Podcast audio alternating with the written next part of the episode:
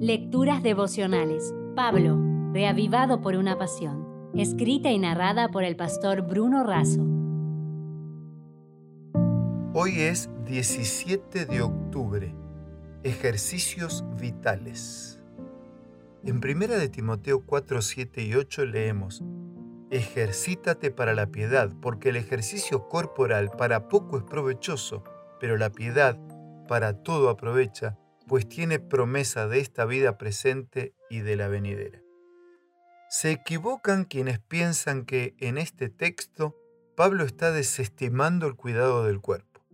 Él mismo había dicho que es templo del Espíritu Santo y que somos propiedad adquirida por Dios. El cuidado del cuerpo requiere esfuerzo y el ejercitarse para la piedad involucra compromiso. El cuidado corporal es poco provechoso en el sentido de que se limita a esta vida, mientras que el ejercitar la piedad nos proyecta por la eternidad. La corona de la vida es mucho más preciosa que un trofeo o una corona de guirnaldas obtenidos en una carrera. Ejercitarse físicamente beneficia tanto el cuerpo como la mente, ya que reduce la hipertensión y las probabilidades de enfermedades cardíacas de derrames cerebrales, de diabetes y de depresión, entre otros beneficios. La Organización Mundial de la Salud recomienda 150 minutos a la semana de actividad física ligera o moderada. Aquí les brindo algunos consejos para comenzar con la actividad física. Encuentra un lugar adecuado para practicar actividad física como parques, plazas y similares. Luego comienza con una actividad que no requiera una buena forma física. Seguidamente, practica la actividad física cerca de tu hogar sin requerir grandes desplazamientos. Por último, busca ayuda a fin de mantener este hábito.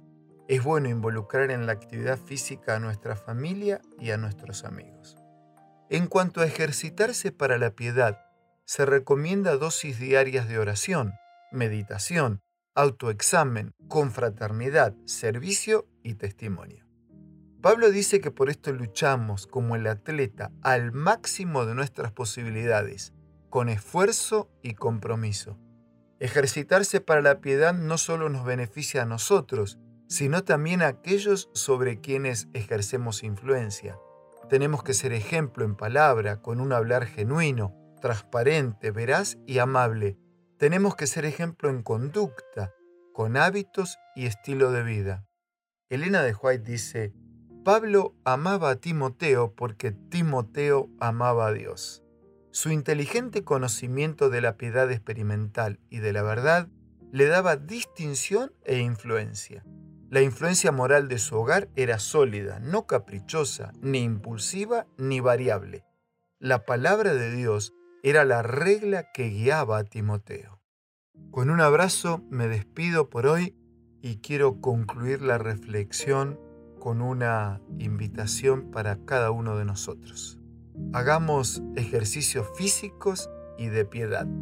Son vitales para el cuerpo y el alma, para esta vida y para la eternidad. Si desea obtener más materiales como este, ingrese a editorialaces.com.